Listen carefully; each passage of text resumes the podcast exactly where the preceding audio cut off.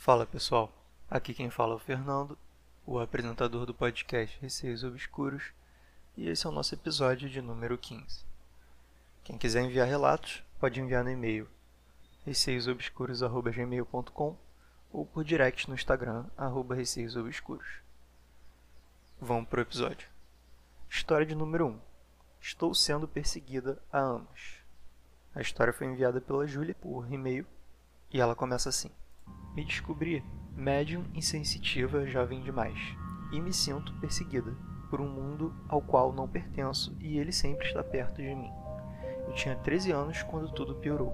Percebi que havia piorado, porque os vultos já não me perseguiam mais à noite. Agora estavam ali, de dia, próximos a mim. Uma noite, pouco tempo depois do meu aniversário, comecei a sentir uma sensação de peso sobre mim uma agonia de estar sendo observada e sentia que algo queria me tocar, queria me ferir. Eu saí correndo do meu quarto e corri para os braços dos meus pais, chorando em prantos. Minha mãe me abraçou e ficou dizendo que havia sido apenas um pesadelo. Mas céus, o que eu sentia ali era raiva, ódio puro de uma forma que chegava a mim, sem mesmo estar próximo, e eu não imaginava o que estaria para surgir ali, no canto daquele quarto, e que aquela coisa me perseguiria por muito mais tempo. Depois disso, o outro mundo foi ficando cada vez mais presente no meu dia a dia. As visões ficaram mais frequentes e eu evitava a todo custo ir para minha casa.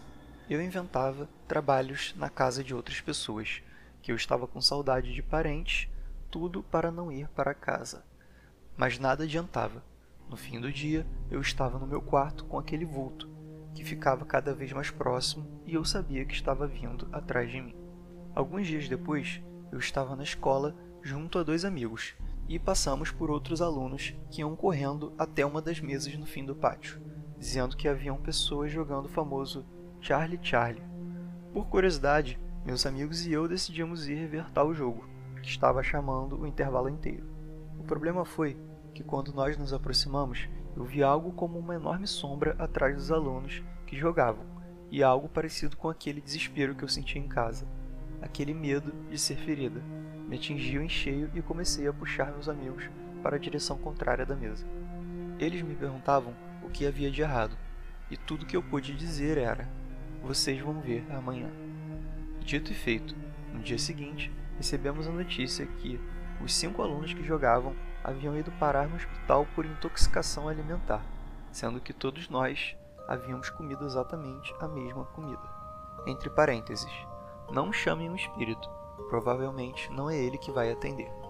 Exatamente sete dias depois, o caos chegou a mim como uma avalanche. O vulto no meu quarto havia começado a se mexer e eu comecei a gritar desesperadamente por socorro. Não tinha rosto, só a sua forma, mas mesmo assim eu tinha certeza que ele sorria satisfeito por ver como eu estava apavorada. Meus pais vieram correndo até mim quando ouviram meus gritos, e, por apenas um segundo, eu podia jurar que meus pais tinham visto o vulto também. Eu já não tinha mais escapatória. Contei para minha mãe e para meu pai tudo o que havia visto nas últimas semanas, e as sensações que aquilo queria me machucar.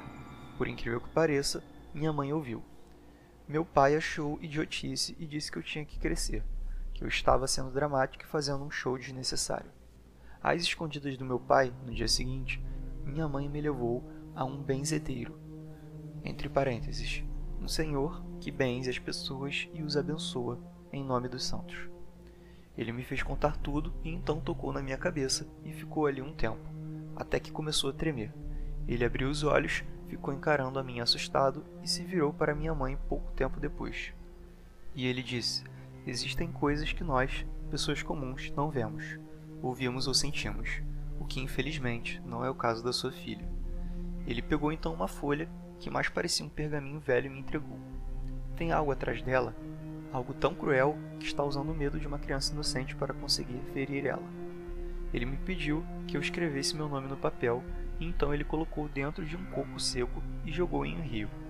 Ele me explicou que esse algo que me perseguia poderia ser tanto alguém da minha própria família, que sentia raiva por eu viver bem, quanto alguém que sentia rancor de algum antepassado, e por uma infelicidade, eu tinha sido a médium que nasceu depois de muitas gerações da minha família. O motivo? Podem ter vários, desde o bebê que minha mãe perdeu antes de mim, até os parentes próximos a mim que acabaram morrendo desde que eu era pequeno. Ele ainda está aqui, até hoje. Ele tem seu vulto completo e eu o sinto, mas ele fica longe, como se estivesse trancado pelo que o benzedeiro fez. Porém, eu sei que vai chegar o dia que essa prisão não vai mais segurar ele e eu vou ter que fugir de novo. Ju, obrigado pelo relato. Achei ele bem pesado, principalmente porque na maioria dos relatos, normalmente as pessoas veem alguma aparição, né? Para mim, os piores relatos são os que as pessoas ficam sendo seguidas durante muito tempo e isso afeta diretamente a vida pessoal. Então, imagino que sua vida deva ser diretamente afetada por essa entidade aí que te persegue, que você sente medo, né, ódio vindo dela. Eu espero que você consiga se livrar aí desse espírito e que fique tudo bem. Eu realmente não consigo te dizer nenhuma forma, porque eu não, eu não tenho conhecimento nessa área, então só posso desejar boa sorte mesmo. E vamos para a próxima história. História de número 2. A cadeira. Bom dia, Fernando. Aqui é o João, do Barladas de Nárnia. Conversando com um grande amigo sobre teu podcast, ele compartilhou comigo algumas histórias que aconteceram ao longo de sua vida. Uma delas é a que conta a seguir. Meu nome é Roberto e a minha avó é uma senhora idosa que reside em uma casa antiga e muito grande, como as casas de fazenda costumavam ser. Minha mãe e minhas duas tias foram criadas por uma babá chamada Joaquina, que trabalhou nessa casa até se aposentar, mas sempre manteve contato com a família. Quando Dona Joaquina trabalhava e morava na casa, havia uma cadeira de balanço, onde ela sempre costumava sentar-se para descansar à noite. Depois que Dona Joaquina morreu, essa cadeira foi trancada num depósito com livros e móveis antigos, porque a visão da cadeira trazia muita tristeza para todos da família, que sentiam a perda da senhora. Depois de um tempo, a chave de acesso ao depósito foi perdida e a cadeira ficou trancada por anos. A história acontece quando eu fazia faculdade tarde da noite. Ao trancar a porta, percebi algo estranho no quintal, mas a princípio não entendi o que. Olhando com mais atenção, vi a cadeira de balanço de Dona Joaquina encostada contra a parede. Perguntei à minha avó sobre a cadeira e ela, estranhando a pergunta, disse que o depósito não havia sido reaberto e a cadeira ainda estava guardada. Sem acreditar, contei a ela o que vi e, quando retornamos ao quintal, a cadeira não estava mais lá. Duas semanas depois, quando voltava de uma prova, às onze da noite, enquanto manobrava o carro para entrar na garagem, olhei pelo retrovisor e vi a cadeira no mesmo local, mas quando desci do carro, ela novamente havia desaparecido. No fim do mês, também tarde da noite, fui trancar a casa quando vi a cadeira novamente, mas desta vez fui diretamente até ela, sem tirá-la do meu campo de visão. Chegando perto, falei: Olá, dona Joaquina. Na mesma hora, a cadeira começou a balançar. Eu me aproximei, toquei na cadeira que imediatamente parou de balançar e constatei que ela era sólida. Desejei boa noite à dona Joaquina e entrei sem olhar para trás. Depois desses relatos, minha avó contratou um chaveiro que abriu o depósito. Lá dentro, a cadeira de dona Joaquina permanecia intocada. Por fim, devo avisar que meu amigo me autorizou a enviá-la para você, com a condição de alterar o nome das pessoas para preservá-las. Por isso os nomes estão trocados.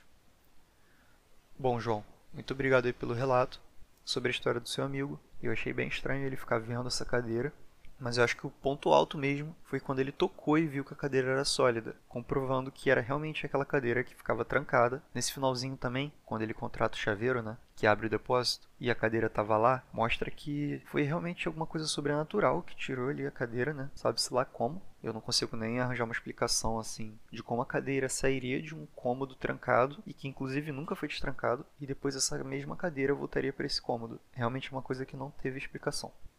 E agora vamos para a última história. História de número 3. Seria o Homem do Chapéu Preto? Esse relato foi enviado pela Luana por e-mail. Acredito que muita gente já tenha visto ou ouvido falar do Homem do Chapéu Preto. Antes mesmo de saber que era comum muita gente ver, eu via. Às vezes eu, às vezes minha irmã, e anos atrás descobri que meu padrasto e meu cunhado também. Entre parênteses, tudo na mesma casa. Desde mais nova, eu via ele geralmente parado na porta do meu quarto minha irmã, padrasto e cunhado viam ele na sala, sentado no braço do sofá. Minha irmã relata que ele sempre olhava e sorria de uma forma medonha para ela. Passado um tempo, trocamos de sofá. Agora era um desses de canto, sabe? E não demorou para o meu padrasto ver ele sentado bem na ponta do sofá. E ela marca aqui que isso é um detalhe importante né, para a história. Sempre que acontecia de alguém ver ele, nos reuníamos para orar e tentar entender o porquê daquele ser sempre aparecer. Sempre tivemos gatos, os quais já presenciaram comigo muita coisa estranha. Estávamos todos sentados na cozinha, que fica no fim do corredor, entre parênteses, esse que a outra ponta dá direto no sofá, quando meu gato, que estava deitado bem na ponta do sofá dormindo, começou a ficar extremamente agitado e fazendo aqueles barulhos perturbadores que gato faz. Na hora, minha irmã me chama para ver a reação do gato. Chamei meu namorado e fomos ver o que estava acontecendo. Chegando na sala, o gato estava todo arrepiado e fazendo aqueles miados de quando vai atacar, sabe? Olhando fixo para a ponta do sofá. Na hora, eu olhei para minha irmã e disse: Tu sabe o que ele está vendo, né? Peguei o gato e tentei colocá-lo na ponta do sofá. Ele ficou em todos os lugares, menos na ponta. Cada vez que eu tentava chegar com ele na ponta do sofá, ele entrava em total desespero. Como sempre, nos reunimos todos, demos as mãos e fizemos uma oração. Depois de um tempo, tudo se acalmou. Eu não moro mais com a minha família, mas nunca soube de mais nada desse ser do chapéu preto. Tenho certeza que aquela noite ele estava lá, mas só o nosso gatinho conseguiu ver ele. Obrigada, até o próximo. Luana, muito obrigado pelo relato. Essa questão do homem do chapéu preto é bem comum mesmo. Já existem muitos relatos sobre um homem usando chapéu preto e o fato dele ficar sentado na ponta do sofá também é uma coisa meio estranha, porque parecia que ele queria ficar só ali, né? Pelo que eu entendi. Até o gato reparou que ele só ficava ali. Bom, pessoal, esse foi o episódio de hoje. Espero que tenham curtido. Quem quiser enviar os relatos, o e-mail é receiosobscuros.gmail.com ou por direct no Instagram, arroba receiosobscuros. Um beijo a todos e até o próximo episódio.